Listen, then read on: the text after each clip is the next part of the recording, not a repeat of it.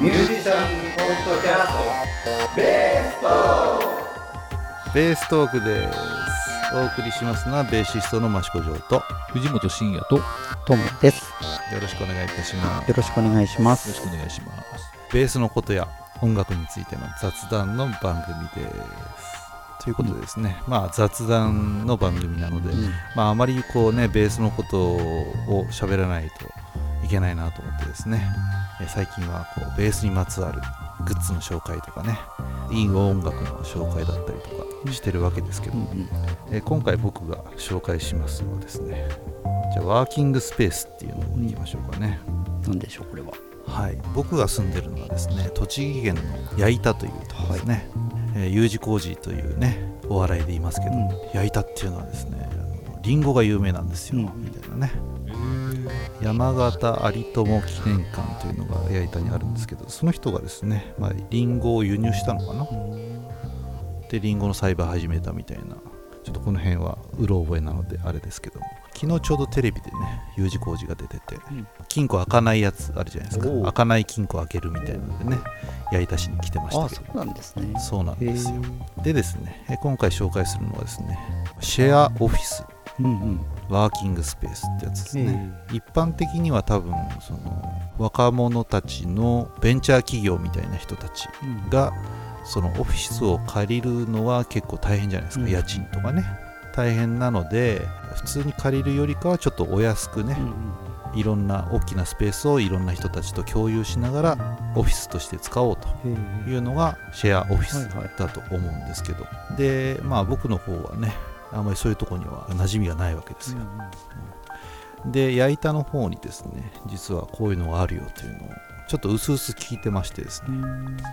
で矢板の方でまあジャズの演奏をちょっとする機会がありまして、まあ、そこで演奏していたら一人の方に声かけられまして、うん。でその人はどういう人かというとワーキングスペースでやったりとかね市の方でいろんな仕事やってるとか街を盛り上げていこうみたいな感じの人たちなのかな、うん、でまあ音楽の仕事あったらなんか振ってくださいねみたいな感じで自己紹介してたんですけど、で詳しく見てみたらですね、まあ、要はシェアオフィスなんですけど、普通は家賃いくらとかなんですよ、うん。1ヶ月借りて何万円とかね、ではなくて矢板のこの焚き火というところはですね無料です。すごい。無料で使い放題というか、まあ、あんまり広いスペースではないんですけども一般的なこう喫茶店ぐらいのスペースかなそこにまあ大きなテーブルが何個かありましてえ各テーブルに電源があり w i f i が飛んでいてでプリンターがあって w i f i もプリンターも無料で使えますという感じです。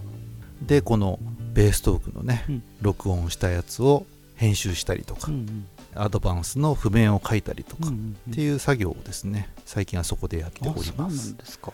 やっぱりこう家にいるとねサボっちゃうんですよね なんかこう仕事する気にならないというか、誘惑がたくさんあるじゃないですか。楽器弾いちゃおうかなとかテレビ見ちゃおうかなとかね なっちゃうのでもともとそのスターバックス的なとこに行ってやりたい派なんですよ。なるほど。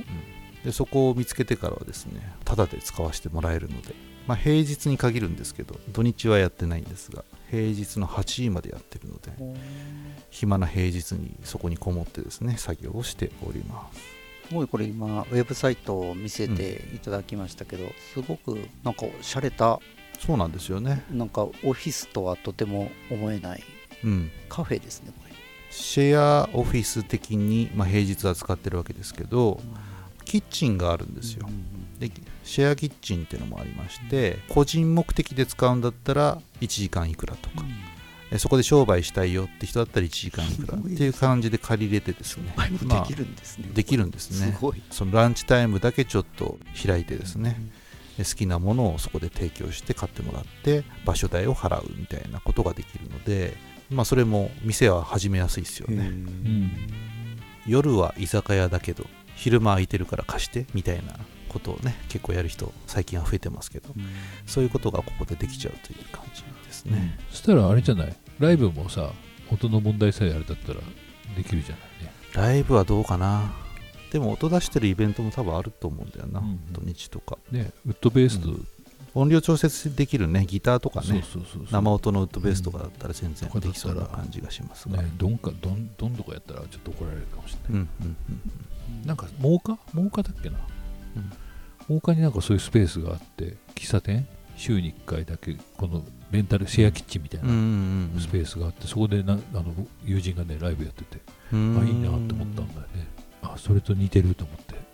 似てますね。ねでジョーさんウッドベースだからさ、うん。良さそうじゃんね。そうですね、まあどっちかというと俺はシェアキッチンの方に興味が みたいな、ね、そこでなんかね料理作ってね食べてもらうっていうのもなんかしたいなみたいな感じはなんとなくありますけど。今回は、まあ、栃木県の矢板というところなんですけど各自治体とかでですね市の施設というか、町おこし青年協力隊的な人たちがやってるんですけど、まあ、各自治体にいるとは思うんですけどね。うまいことその発信してるものを捕まえてもらうといろんなものが、ね、タダで提供されていたり面白いイベントやってたりとかすると思いますので様子見ながらど。んな感じかなっつってシェアオフィス使わせてもらってちょっと様子を探ってるとこですね、へー。すごい簡単なホームページだからなんだこれって感じがうん。しないでもない何がですね。何やってんのかなっていうちょっと分かりづらいですよね。だ誰かちゃんとこうね、なるほどうん。だ宣伝がちょっとまだうまいこと言ってないというか、うん。Facebook のページとかも一応あるみたいなんだけどシェアキッチンうんの情報は結構流れてくるんですよね。うん。今週末はこんな人がこんなシェアキッチンやってますよこんなもん食べられますよみたいな。そうするとその情報しかないじゃないですか、うんオフィスとしてやってますみたいな情報全然ないしまあ僕もまだね34回しか行ってないですけど普通に大声で喋ってますよ。静かにしてるとこではないです。なるほどなるほど。そこで、うんオフィスなので何人かで喋ったりとか電話したりとか、まあ、静かに仕事したいですっていうスペースじゃなくてまあ、自由に喋ってっていうスペースなので、英会話レッスンをリモートでやってる人いましたね。だかあら自分でモニター持ち込んでたりとか大きなモニター貸し出しもしてるんですけど、そこにつないで英会話のレッスンをね、オンラインでしてる人がいたりとか高校生が自習に来たりとかもしてましたね、うん。なるほど。これは知ってると使いたいって人は多いんだろうなっていう感じしますね、なんか、まあ、ベンチャーみたいな人たちは本当なんかどこにいろんな人がいるかわかんないのでね。うん。そのビジネスの話が広がるかもしれないし、そうね、うん。これからの時代のというかまあ新しいスタイルのオフィスうん。ですかね、とだからそうなるとやっぱこういう情報が大事だね。そうなんだよね。あの実体験の情報ってさ、うんうんうん。うん。行ってみてこうねどんな人がいるのかなっつってね。まあ名刺を渡したりもしてきましたけど、まあ、何か音楽的なことでね、うん。手伝えることがあればとか。やっぱりそこでああそこのお店のこういう人がこういうことやりたがってますよとか、うん高校生がギター習いたいって人がいますよとかね。そういうのが結構つながってくるような場ではあるので半分仕事しながらですねちょっとどんな人が来てるのかなってこうアンテナ張りながら通ってみたいなと思っております、なるほどね、はい。そうか。今ねこうデジタル的なものがで世の中が動き始めてるじゃない？うん。けど結局今の話はすごいアナログじゃない？面と向かったところで何かが生まれるってあるじゃない、うん。うんうん。でそれだとなんかだなっていうんであれが出てんだ。あの仮想現実が。うん。自分のアバターで作って仮想現実でうん。あって、あたかも合ってるかのような。っうんうんうん。ていう風にしようとしてんのかなって今ちょっとなんか思った。すげえなみたいな。ねね本当楽しみだ。すごいスピードで動いてるからね世うんうんの中ね、うん。うん。まあ、うまいこと波に乗るってわけじゃないけどね、なんか面白そうだなって思って覗いてみたらいろんな世界があると思いますよ。うんうん。そうだね、はい。それは本当にねデジタルだろうがアナログだろうがうんうん。変わらないよね。はいそうなんです、好奇心大事ってこうん。ねやっとこうね世の中落ち着いてきてるのかなと思うので、まあ、そういうとこ出かけてみたらどうでしょうか。というとはい。お話です、はい。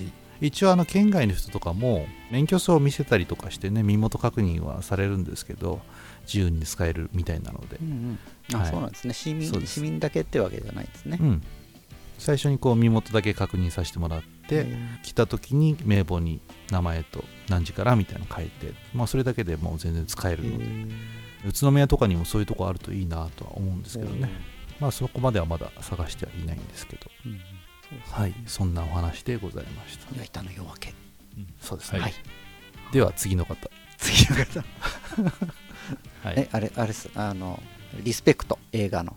うん。うん。あじゃあ。この話？あのあれなんですよ。本当になんかねちょっといろいろプライベートでちょっといろいろありましてですね。まだいまだに行けてなくてですね、うん。うリスペクト、リスペクトね。リスペクトね。アレサ・フリンフランクリンという歌手の方の電気映画うん。ですよね、そうそうそう。でまあ私はあのアレサ・フランクリンさんというあまり存じ上げなくて藤本先生が何度もねトークの中でアレサ・フランクリンの名前をうん。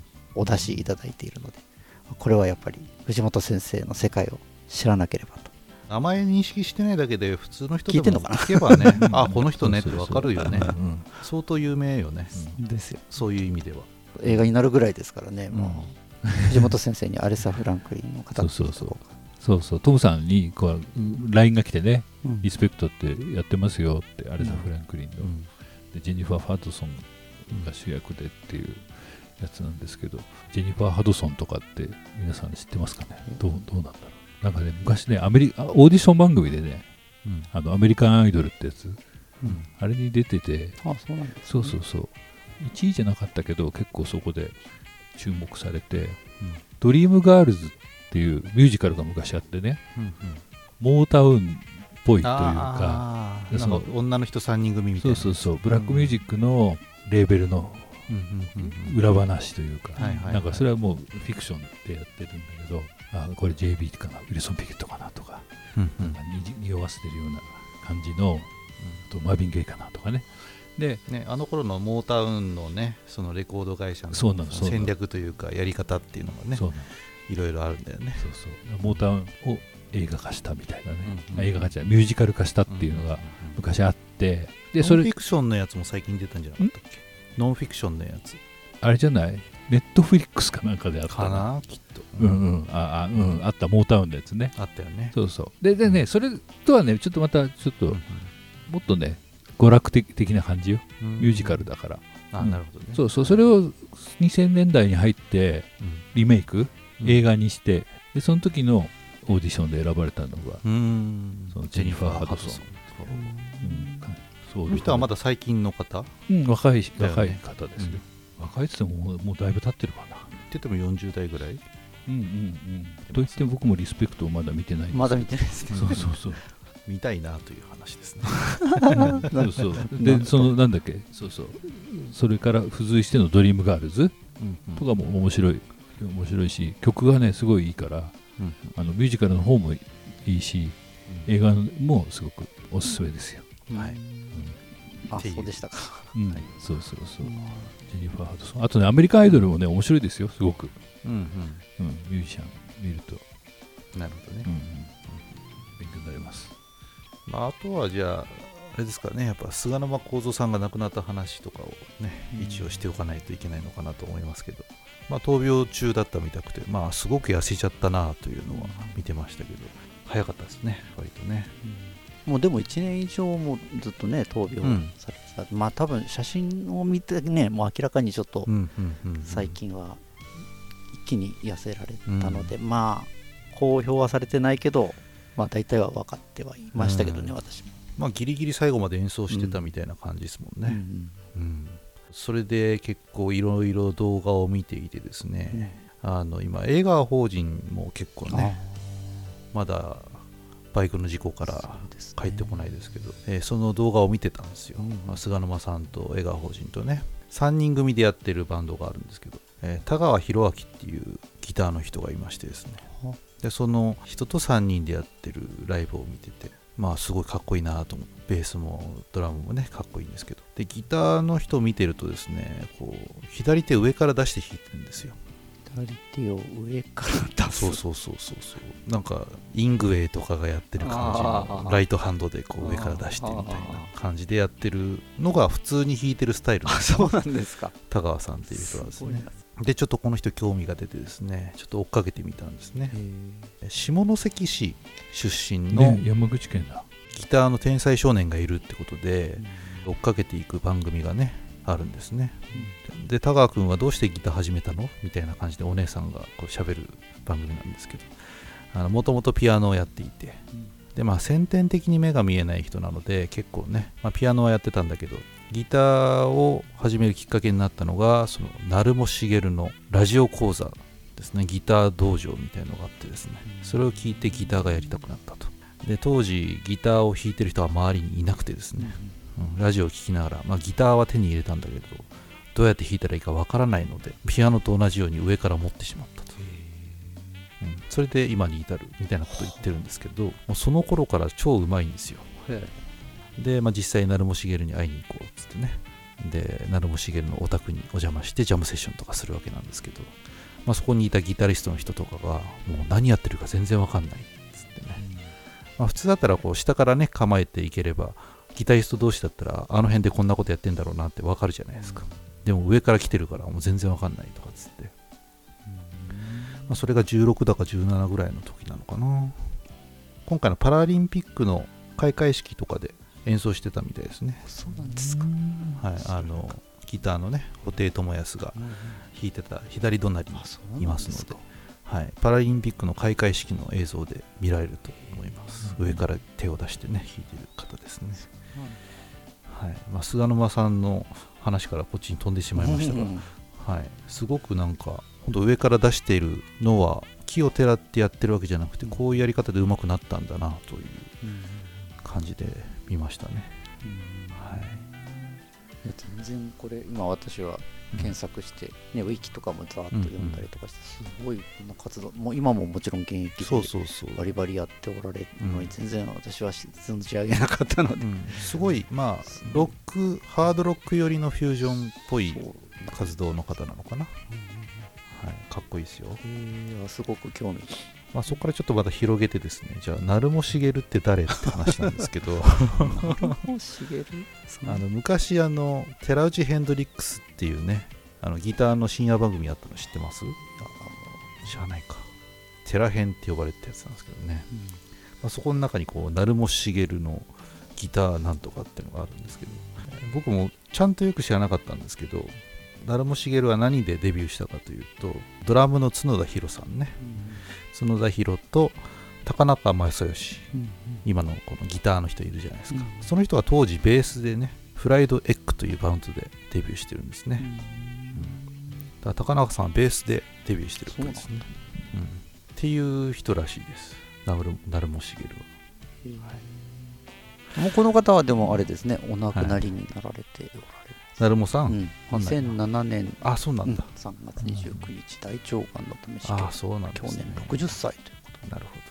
まあ高中さんがベーシストだったっていうところで、まあ、ベーストークとつながったかなというところで、はい、ベースの話に無理やり持ってったぞという感じでございます、はと、い、フライドウィックの多分再結成みたいな動画も YouTube にあったので高中さんがどんなベースを弾いてるか気になる方はチェックしてみましょうあのビリシンモデルのねベース使ってましたねえ高中さんが？そうそうそうそうですか？ライトハンドとかしてましたよ。まあそんなことでございますね。はい。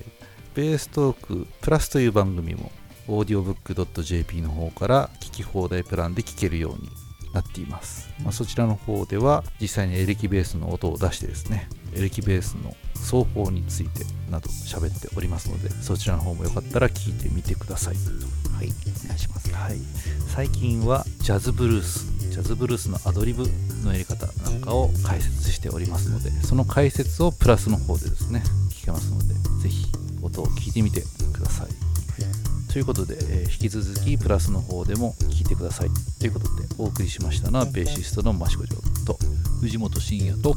トムでしたありがとうございました。ありがとうございました。ありがとうございました